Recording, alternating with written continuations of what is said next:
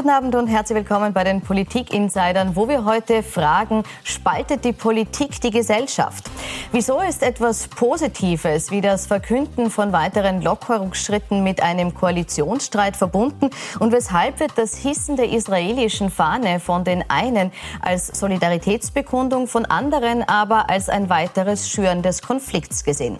Dazu begrüße ich recht herzlich im Studio die Profil-Innenpolitik-Chefin Eva Linsinger, die sagt, ich halte wenig von permanenter Aufregungspolitik. Die Leute haben die Nase voll vom Hin und Her. Herzlich willkommen. Und ich begrüße den ÖVP-Nationalratsabgeordneten Martin Engelberg, der sagt, sind wir doch gemeinsam froh, dass Öffnungsschritte jetzt möglich sind. Guten Abend. Seit einer Woche dürfen wir uns nun über die Öffnungsschritte freuen. Nach einem monatelangen Lockdown. Weitere Lockerungen sind geplant. Die Meinungen darüber sind aber unterschiedlich. Jetzt beobachten wir einige Tage die Entwicklung, um dann nächsten Freitag die Entscheidung über die nächsten Schritte treffen zu können, immer mit dem Ziel, bis zum Sommer zur Normalität zurückzukehren. Hier jetzt relativ unkonkrete Ankündigungen zu machen, halte ich ehrlich gesagt für entbehrlich. Ich halte es für vernünftig, dass man die Maskenpflicht beibehält. Wenn man das zu früh lockert, steigen die Zahlen. Es geht hier nicht um die Gesundheit der Bevölkerung, sondern es geht um Kontrolle, es geht um Überwachung, es geht um Steuerung. Und im Zuge dieser Diskussion um weitere Öffnungsschritte planen, äh, erleben wir einen koalitionsinternen Streit, der zunächst so ausgesehen hat, als ginge es um Lockern versus Beibehalten, wo wir aber seit gestern Abend wissen, dass dem Gesundheitsminister vielmehr der Alleingang des Kanzlers missfiel beim Kommunizieren dieser Lockerungen. Herr Engelberg, hat Gesundheitsminister Mückstein hier ganz deutlich aufgezeigt, was schon lange über den Kanzler in der Pandemie gesagt wird, nämlich dass er die Erfolge gern auf sein Konto verbucht und dabei den Koalitionspartner und auch zuständigen Minister außen vor lässt? Also ich glaube, der Kanzler hat das heute, äh, glaube ich, sehr gut bezeichnet als einen kleinen Sturm im Wasserglas. Ich glaube, man soll es nicht überbewerten. Äh, ja, natürlich, äh, äh, es ist eine für uns alle so erfreuliche Entwicklung jetzt, äh, die stattfindet. Äh, da nimmt man das natürlich gerne für sich in Anspruch. Äh, ich glaube aber auch sagen zu können, dass äh, sich der Kanzler das auch verdient hat. Ich äh, denke, er hat eine sehr mutige Entscheidung getroffen vor vielen Wochen, die Öffnung für den 19. Mai anzukündigen. Da gab es großen Gegenwind, viele Gegenstimmen äh, und er hat es durchgezogen. Äh, und ich denke, das sollte man ihm schon auch gönnen, dass er jetzt das auch äh, sagen einkassiert. Soll man ihm das gönnen und ist es kleinlich, wenn ein Minister das zum Thema macht? Kleinlich, also prinzipiell halte ich das für einen der entbehrlichsten Konflikte, die wir in den letzten hm. Wochen mhm. erlebt haben. Klar, Kanzler Kurz ist wahnsinnig gut darin, Erfolge für sich reklamieren und die unangenehmen Tätigkeiten eher den anderen zu überlassen. Das ist allerdings auch ein Teil der Politik. Ähm, und ich fand dieses Wettrennen der beiden zwischen Gesundheitsminister und Kanzler, wer sagt jetzt zuerst, dass noch weitere Lockerungsschritte kommen, das fand ich ehrlicherweise einfach lächerlich. Wir freuen uns alle, dass jetzt Öffnungsschritte Schritte da sind. Sie sind noch nicht einmal eine Woche her. Wir wissen noch nicht, welche Auswirkungen sie haben. Österreich hat schon einmal den Fehler gemacht, dass zu schnell zu weit geöffnet wurde. Man sollte auch hier von anderen Staaten lernen. Zum Beispiel in Israel wurde, da war die Impfung schon sehr weit fortgeschritten. Da musste man fast wieder in einen neuerlichen Lockdown. Ich denke, da kann man sich jetzt noch die paar Tage gönnen. Da braucht man jetzt wirklich keinen Wettlauf, so quasi nach dem kindischen Motto, ich sag's als Erster, sondern kann man sich das in Ruhe und auch mit wissenschaftlicher Begleitung anschauen anschauen. Sie sehen jetzt beide den, den, Konflikt als entbehrlich an. Wen sehen Sie denn aber trotzdem dafür in der Verantwortung? Wer hat das zu verantworten, dass es dazu kam? Naja, also ich möchte jetzt äh, ehrlich gesagt da gar kein Schiedsrichter sein. Äh, ich denke, es ist erledigt. Äh, ich denke, die letzten Interviews haben das gezeigt. Ich denke, es ist erledigt und wir, ich bin da ganz bei Ihnen, dass wir eigentlich gemeinsam mit einer sehr positiven Stimmung jetzt in die Zukunft schauen sollten, in die nächsten Wochen. Man darf auch etwas nicht vergessen. Es ist ja eben nicht nur der gesundheitspolitische Aspekt. Es ist eben auch der Aspekt der Wirtschaft, wo, und das kann ich aus dem ÖVP ÖVP-Club schon noch hautnah äh, erzählen. Äh, da sind die Vertreter der Tourismuswirtschaft äh, und überhaupt des ganzen, auch Dienstleistungsgewerbe, die einfach einen schon sehr großen Druck machen, dass wir da möglichst rasch wieder zu einer Normalität zurückkehren. Das heißt, es geht um Wirtschaft, es geht um Arbeitsplätze. Also es geht auch sagen, immer um ein Gesamtbild. Und ich denke, da sollte man auch nicht außer Acht lassen, dass da der Bundeskanzler einfach vielleicht auch mehr Gesamtverantwortung hat als ein Gesundheitsminister. Mhm. Wurde diese Gesamtverantwortung auch missachtet, wenn jetzt, äh, oder wird sie missachtet, wenn jetzt manche sagen, er darf hier nicht in den Gesundheitsbereich reinregieren? Naja, er ist der Regierungschef, er hat jetzt kein eigenes Ressort, aber ihm obliegt natürlich die gesamte Linie. Was mich mehr daran stört, ist, dass er diese Gesamtverantwortung einige Zeit lang abgegeben hat und sich quasi von der Kommandobrücke verabschiedet hat, als es um unangenehme Nachrichten ging, als es um den Lockdown ging im Osten Österreichs. Da war er plötzlich nicht mehr zu hören und zu sehen. Das musste der damalige Gesundheitsminister Rudolf Anschober alleine machen. Dass jetzt eine Regierung das gemeinsam macht, und da haben Sie natürlich recht, da geht es nicht nur um Gesundheit, da geht es um Wirtschaft, es gibt immer noch Rekordarbeitslosigkeit. Das spielt alles zusammen und da muss man vorsichtig austarieren, was ist machbar, was ist nicht machbar. Mich stört an dem Ganzen jetzt weniger das, dass man über weitere Öffnungsschritte nachdenkt. Das ist sicher notwendig zu schauen, was ist das nächste, sondern dass man das Gefühl hat, da wird ähm, Lärm um nichts erzeugt und da wird einfach ein Ablenkungsmanöver versucht, weil man darf nicht auch außer Acht lassen, es gibt schon auch einfach Ermittlungen gegen Teile der ÖVP gegen Kern der türkisen ÖVP-Spitze, gegen den Bundeskanzler, gegen den Finanzminister, gegen den ÖBAG-Chef, seit heute auch ähm, gegen die Justizsprecherin. Und man kann sich des Eindrucks nicht erwehren, dass da einfach möglichst viel Krach geschlagen wird, um davon abzulenken. Ist es ein Ablenkungsmanöver? Also ich glaube nicht. Ich glaube, wir werden uns daran gewöhnen müssen, leider, ich sage das immer wieder im ÖVP-Club, äh, dass dieses sozusagen Sperrfeuer weitergeht. Äh, berechtigt, unberechtigt ist gar nicht die Frage. Das gehört, glaube ich, dazu. Ich glaube, äh, die Hoffnung, dass das vielleicht mit dem Sommer dann endet oder so, halte ich für ähm, nicht realistisch. Das heißt aber gleichzeitig, und das ist auch immer wieder meine Aufforderung im Club, äh, bitte arbeiten wir daran, äh, wie geht es nach Covid weiter. Wir haben äh, gerade was die Wirtschaft betrifft ganz große Herausforderungen, äh, dass wir da wieder in die Gänge kommen. Ja, es ist meiner Meinung nach ganz wichtig, an Steuersenkungen zu denken, an die Belebung der Wirtschaft, Liberalisierung, also möglichst die Wirtschaft zu enthämmern, ja, in, in, in dem, was zu tun ist. Das sind große Schritte politische und ich glaube, man kann nicht jetzt jedes Mal dem Bundeskanzler oder den ÖVP-Ministern vorwerfen, es ist so sozusagen ein Ablenkungsmanöver. Wir müssen schon äh, sagen, in die politische Arbeit gehen. Mhm. Ist das, was versucht wird, nämlich äh, hier immer alles zu reduzieren auf ein Ablenkungsmanöver und vergessen die anderen politischen Parteien, dass es ja auch um wirkliche politische Arbeit geht im Moment? Natürlich. Also natürlich ist es auch im Sinne der Opposition, dass man quasi überall das Haar in der Suppe sucht. Ähm, das gehört auch zum Job der Opposition. Aber ich meinte jetzt nicht, dass die Öffnungsschritte und der Versuch, Österreich wieder aufzubauen, das ist natürlich notwendig. Ich fand nur diesen wirklich inszenierten Krach zwischen Kanzler und Gesundheitsminister einfach entbehrlich und ein Ablenkungsmanöver. Das ist so, wie weiß ich nicht, wenn Kindergartenkinder äh, auf Töpfe schlagen, um von was anderem abzulenken, dass jetzt versucht wird zu schauen, wie bringen wir die Wirtschaft wieder in die Gänge, wie können wir diese Fantastilliarden an Schulden, die Österreich aufgenommen hat, wieder reduzieren, wie kann man die Arbeitslosigkeit reduzieren, wie kann man Bereiche, die jetzt über ein halbes Jahr lang brachgelegen sind, wieder hinauffahren und auch versucht, was können wir alles aus der Pandemie lernen. Ähm, nur ein paar so Blitzlichter, zum Beispiel der Stand der Digitalisierung in Österreich ist fast erschreckend, wie wir gelernt haben. Was haben wir noch gelernt? Teile des Tourismus werden so nicht mehr funktionieren. Also dieses Ballermann der Alpen braucht niemand.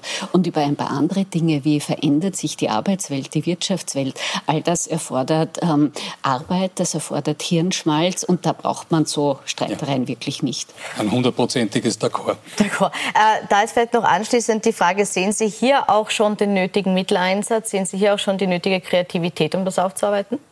Was mir ein bisschen fehlt, ähm, die Regierung hat einen ähm, sehr gut inszenierten Startschuss gegeben für die Gruppen. Was mir da ein bisschen fehlt, ist, das ist jetzt wirklich eine Situation, wo man quasi ganz viele, ganz kluge Köpfe aus dem Land zusammenholen könnte. Ähm, das braucht man nicht im Bereich der Parteien, der Ministerien belasten. Es gibt in Österreich wirklich tolle wissenschaftliche Institutionen, alle möglichen Fachleute.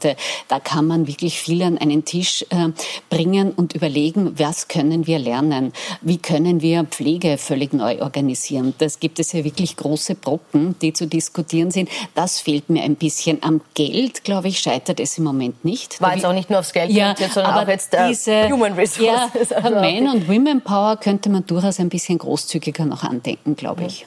Ja, mir fällt dazu der Slogan ein, der mal in Österreich plakatiert wurde, äh, bei einem Bundeskanzler, der auch sehr unter Feuer stand, nämlich Bruno Kreisky, wo dann plakatiert wurde, lasst Bruno Kreisky und sein Team arbeiten. Äh, also das wäre ein bisschen mein Appell momentan. Lassen wir mal Sebastian Kurz und sein Team arbeiten. Äh, also bei aller berechtigter, äh, wie soll man sagen, äh, Anspruch, berechtigten Anspruch auf Transparenz und Kontrolle und so weiter. aber es muss einen Raum geben, wo auch ein Bundeskanzler, der gewählt wurde und sein Team einfach einmal auch ihre politische Arbeit machen können. Gut, schauen wir äh, vielleicht auch ein bisschen, weil da sind Sie jetzt ziemlich einig, auf die ähm, Menschen, die jetzt nicht abgeholt werden von den Regierungsparteien, die auch nicht abgeholt werden von SP und NEOS. Wir haben im Zuspieler auch FPÖ-Klubobmann Herbert Kickel gehört, der sich über die aktuellen Sicherheitsvorkehrungen der Regierung äh, beschwert. Der sagt, es ginge nicht mehr um Gesundheit, sondern nur mehr um Kontrolle. Muss man das Augenmerk jetzt auch weggeben von denen, die diese Maßnahmen mittragen, die erfreut sind über die Art der Öffnung, wie sie passiert und äh, vielmehr auch auf jene schauen, die mit einer Impfung, die mit einer 3G-Regel nichts anfangen können, um eben nicht auch jetzt auf den letzten Metern der Pandemie die Kontrolle zu verlieren und vielleicht noch eine böse Wendung zu riskieren? Ja, nein, unbedingt. Also äh, das ist auch von mir eine ganz klare Haltung. Äh, auch äh, die, die jetzt bei Demonstrationen dabei waren äh, gegen die Regierungspolitik, das sind nicht alles äh, bei weitem äh, rechtsradikale Neonazis, was auch immer. Auch wenn dort sehr wohl Neonazis und Rechtsradikale dabei waren und das leider auch ein bisschen so äh, in Anspruch genommen haben. Äh, aber jedenfalls äh, die Menschen, die da sehr kritisch waren, verunsichert waren oder noch immer sind, ja, all die müssen wir natürlich mitnehmen. Aber in welcher abholen. Form? Im Moment sieht man da ja wenig Ansprache dieser Zielgruppe. Ich denke, erstens einmal schon alleine jetzt die Regelung die, die, sagen, dieser 3Gs ist ja, äh, öffnet ja wirklich allen die Möglichkeit, sozusagen mitzukommen. Ja? Also wenn man sich nicht impfen lassen möchte, kein Problem, äh, muss man sich halt testen gehen. Ja? Oder wenn man auch nicht sich testen lassen möchte, dann äh, kann man halt gewisse Dinge nicht besuchen. Ich finde das eine, ein sehr faires Angebot an alle. Äh, und äh, ich glaube, mit jeder Woche, die vergeht, äh, wird es sozusagen für alle noch leichter, mit diesen jetzt nochmal noch äh, Einschränkungen umzugehen. Und ich bin wirklich überzeugt davon, dass wir im Sommer wieder einen sehr normalen Sommer erleben werden. Und dann werden wir uns wieder den Alltagsproblemen zuwenden müssen. Auch die Menschen, die da vielleicht auch sich äh, ausgeschlossen gefühlt haben oder zurückgelassen gefühlt haben. Mhm. Sind Sie die ausreichend ins Boot geholt? Also ich glaube, man muss das ein bisschen teilen. Die quasi Hardcore-Verschwörungstheoretiker, die glauben, mit der Impfung wird ein Chip eingepflanzt und Corona gibt es nicht, die wird man schwer bis gar nicht erreichen. Aber was ein Fehler, den die Regierung schon gemacht hat, es wurde zwar sehr viel in Pressekonferenzen etc. kommuniziert, aber es wurde doch in gewisser Hinsicht ähm, autoritär verkündet, was zu geschehen hat. Und man hat äh, Bevölkerungsgruppen, die durchaus gewillt wären, sehr wenig mitgenommen.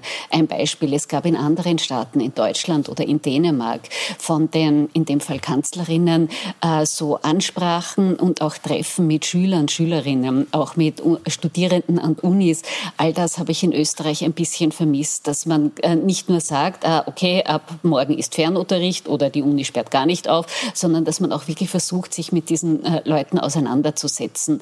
Oder anderes Beispiel, ähm, zu den uneingelösten Versprechen des Bundeskanzlers gehört, er hat im September angekündigt, angekündigt, auch einen Pakt gegen die Einsamkeit, um gegen die psychischen Folgen der Krise vorzugehen. Da ist außer der Ankündigung nichts weiter passiert. Und all das, glaube ich, gehört angegangen. Und wenn das im etwas mehr Dialog passiert, auch mit der Bevölkerung, nicht nur in der autoritären Verkündigung, dann kann das ganz gut funktionieren. Und dritter Punkt, man muss auch einiges aufarbeiten. Es wurden jetzt im Zuge des Ausnahmezustands eine ganze Menge Grundrechte entweder eingeschränkt oder ganz außer Kraft gesetzt gesetzt. Das wäre schon gut, das im Nachhinein aufzuarbeiten und zu schauen, was hat das gemacht mit der Bevölkerung, welche Gefühle hat das auch ausgelöst, welche Widerstände hat das ausgelöst, weil je autoritärer man kommuniziert, desto strikter wird auch die Gegenposition. Und so, glaube ich, kann man das ein bisschen aufzulösen versuchen. Also Zwei Dinge würde ich gerne dazu sagen. Erstens einmal, äh, wir haben sehr wohl ein großes Paket beschlossen, zum Beispiel für die Psychotherapie, Erhöhung mhm. der Ausgaben für Psychotherapie. Das sollte man schon auch gesagt haben, äh, was ein ganz wichtiges Element ist. Wir haben tatsächlich ein, äh, eine sehr stark erhöhte Nachfrage nach Psychotherapie und dem wird nachgekommen. Das Zweite ist der Kommunikation und ich, ich frage dann immer umgekehrt. Sie haben Deutschland oder Dänemark und so erwähnt, ja, in welchem Land ist es so viel besser gelaufen als in Österreich? Ist immer sagen meine Umkehrfrage. Und da habe ich immer das Gefühl, also wenn ich mir jetzt in dem letzten Jahr oder fast eineinhalb Jahren hätte aussuchen äh, sollen, wo ich diese Covid-Zeit verbringen äh, muss, äh, ich hätte Österreich nicht getauscht. Es gab Zeiten, wo es in Israel sehr viel besser war. Es gab Zeiten, wo es vielleicht in Deutschland ein paar Wochen besser war. Insgesamt habe ich das Gefühl, dass wir wirklich sehr zufrieden sein können mit dem, wie die Regierung diese Krise äh, letztlich gemeistert hat. Die letzte kurze Replik vor dem Themenwechsel. Hätten Sie getauscht in ein anderes Land? Ich glaube, darum geht es nicht. Also die Regierung hat uns das ja die ganze Zeit erzählt, dass Österreich immer am besten, schnellsten, suprigsten, tollsten durch die hm. Krise gekommen ist. Aber jetzt, wo die große Hektik und der Ausnahmezustand vorbei ist, glaube ich, kann schon auch ein Punkt sein, wo man sagt, wir arbeiten das auf. Wir hm. sehen, wo gibt es Defizite. Niemand hat alles richtig gemacht, außer vielleicht in Ischgl. Und da kann man doch irgendwie schauen, wo braucht es noch Nachbesserung. Und das würde ich mir einfach wünschen. Ja. Also, das, werden wir gemeinsam, das werden wir gemeinsam auch weiter verfolgen, ob es das gibt. Ich möchte noch auf ein zweites großes Thema zu sprechen kommen, das uns derzeit beschäftigt, nämlich das neue Eskalieren im Nahostkonflikt. Denn auch das hat weit in unsere Gesellschaft reingewirkt. Da kann es keine Äquidistanz und Neutralität unserer Seite geben. Und in der Vergangenheit war das immer auch sehr klar von uns. Beim Terror gibt es keine österreichische Neutralität. Ich verfluche den österreichischen Staat. Vermutlich versucht die österreichische Regierung, die Muslime den Preis für ihren eigenen Völkermord an den Juden zahlen zu lassen. Wie ist es zu erklären, dass auf sogenannten pro-palästinensischen Demos in Wien antisemitische Parolen skandiert und zu Gewalt gegen Juden aufgerufen wird? Großer Aufreger war hier das Hissen der israelischen Flagge als Zeichen der Solidarität mit Israel, das zum Teil sehr heftig kritisiert worden ist. Haben wir mit dieser Solidaritätsbekundung den Antisemitismus im Land weiter angefangen? Das glaube ich nicht und das hoffe ich nicht, ähm, weil ich befürchte, der Antisemitismus ist ohnehin da. Ähm, ich glaube aber eher, dass es ein internationaler Fehler war. Österreich ist immer noch ein neutrales Land. Wir könnten jetzt stundenlang diskutieren, was das genau ist, ob das jetzt ein Terrorkonflikt ist oder ob es ein Angriffskrieg ist. Ganz sicher ist es ein bewaffneter Konflikt, wo es für ein neutrales Land, ähm, finde ich, gut wäre, sich auf keine der beiden Seiten zu schlagen. Österreich hat keine Tradition, andere Fahnen zu hissen am Kanzleramt. Außer der österreichischen und der EU-Fahne gibt es dort keine Fahnen. Es hat auch Reaktionen gezeigt. Ich meine jetzt gar nicht äh, aus der Türkei, aber es wurden dann auch Staatsbesuche danach abgesagt vom iranischen Außenminister. Ich glaube, es war unnötig und man kann die Solidarität mit Israel auch auf anderem Weg zeigen. Was rückwirkend ein Fehler? Nein, überhaupt nicht. Ich halte es äh, für ein ganz wichtiges Zeichen, ein Zeichen der Solidarität gegenüber dem Terror. Der Außenminister hat das wunderbar gerade äh, auch gesagt. Ähm, ich äh, denke, wir waren alle froh darüber, wie äh, andere Länder mit Österreich solidarisch waren angesichts des Terroranschlages, den wir hier hatten. Äh, es ist ein ganz klares Bekenntnis gegen den Terror. Es hat nichts mit dem Konflikt zu tun, Israel-Palästinenser. Die Hamas ist eine Terrororganisation, auch von uns so gesehen. Sie terrorisieren auch ihre eigenen Brüder, palästinensischen. Also die äh, Hamas hat äh, die äh, Fatah aus dem Gazastreifen vertrieben. Wir haben alle noch in Erinnerung äh, die Bilder, wo sie äh, sagen, palästinensische äh, Abgeordnete von den Dächern gestürzt haben. Das heißt, es ist ein klares Bekenntnis der Solidarität mit der israelischen Zivilbevölkerung, die terrorisiert wurde mit Raketenangriffen, die nicht auf militärische Einrichtungen gerichtet waren, sondern ganz gezielt auf zivile. Aber hat man nicht trotzdem jetzt in den Reaktionen oder zu wenig auf die Reaktionen geachtet, die ja letzten Endes auch mit sich gebracht hat? Die Begleiterscheinungen wie zum Beispiel pro-palästinensische Demonstranten in Wien. Aber die Demonstrationen haben ja in ganz Europa viel, viel virulenter stattgefunden. Also da sind wir ja in Wien, äh, sagen, äh, haben wir ganz goldene Zustände. Nein, der Punkt ist die Frage der Neutralität. Und das finde ich eine sehr gelungene Geschichte. Weil die, die am schärfsten das kritisiert haben, sind die, die sich nie darum gekümmert haben, um Neutralität im Konflikt. Der äh, ehemalige Bundespräsident Fischer schreibt einen ziemlich geharnischten Kommentar und hat selber einen Hamas-Aktivisten noch als Bundespräsident empfangen in der Hofburg. Äh, es werden verteidigen Leute oder schwärmen von Bruno Kreisky bei aller Wertschätzung ihm gegenüber ich hatte das Privileg, ihn persönlich auch zu kennen er war der, der den Arafat, wie er noch sozusagen Terrorist war, auch noch verantwortlich war, unmittelbar für Terroranschläge im Bundeskanzleramt empfangen. Also das ist doch was ganz anderes noch einmal als ein Hissen der Fahne. Äh, ist also, das, sind das jetzt die Falschen, die hier auf die Neutralität pochen und dieses Argument ins Treffen führen? Also ganz ehrlich, ich verstehe nicht, warum das so wichtig war. Es hat ähm, wirklich massive Reaktionen hervorgerufen, die man sich hätte sparen können und man könnte die Solidarität mit Israel auch anders zeigen und für ein neutrales Land wie Österreich, finde ich einfach, steht es sich diese Form der Solidarität zeigen, nämlich das Hissen einer Fahne.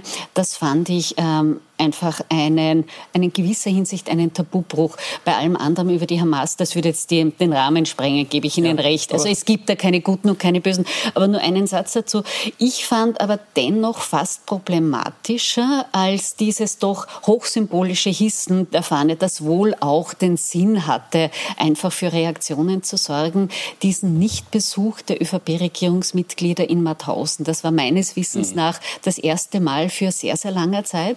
Und da fand ich dieses Signal, da ausgeht, ähm, jetzt weiß ich schon, Sie haben gesagt, das wird irgendwie, Sie stören die roten Fahnen dort und so weiter. Nur da denke ich mir jetzt als Außenstehende und Beobachterin, wenn jetzt ÖVP und SPÖ es nicht einmal schaffen, bei einer Befreiungsfeier für ein KZ, für diese paar Stunden diesen Konflikt ruhen zu lassen, das gibt im Ausland wirklich ein fatales Bild ab ja. von einer Täternation wie Österreich. Warum ist das ich glaube, es ist ein bisschen schwierig, wenn wir diese beiden Themen jetzt vermischen. Ich möchte nur noch einmal trotzdem gesagt haben, haben.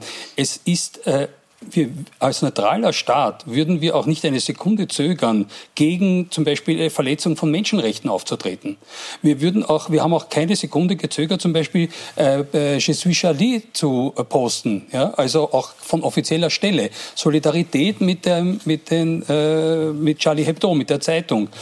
Charlie Hebdo hat jetzt extrem ungustiöse israelkritische Karikaturen äh, äh, veröffentlicht. Deswegen würde ich aber es sozusagen aufs Schärfste verurteilen, wenn jetzt jemand hingeht und dort wieder ein äh, Massaker anrichtet. Und dann würde ich trotzdem sofort die französische Fahne hissen ja, als Zeichen der Solidarität. Gut, und ich denke, das Sie muss ganz klar sein. Sie sehen es als singuläre Solidarität gegen den Terror, also mit ja. einem Land gegen den Terror. Sie sagen, das ist ein bisschen ein breiterer Konflikt, deshalb geht es sich so nicht aus. Kommen wir trotzdem noch mal auf Mauthausen mhm. zurück, weil jetzt auch die Frage steht, äh, wie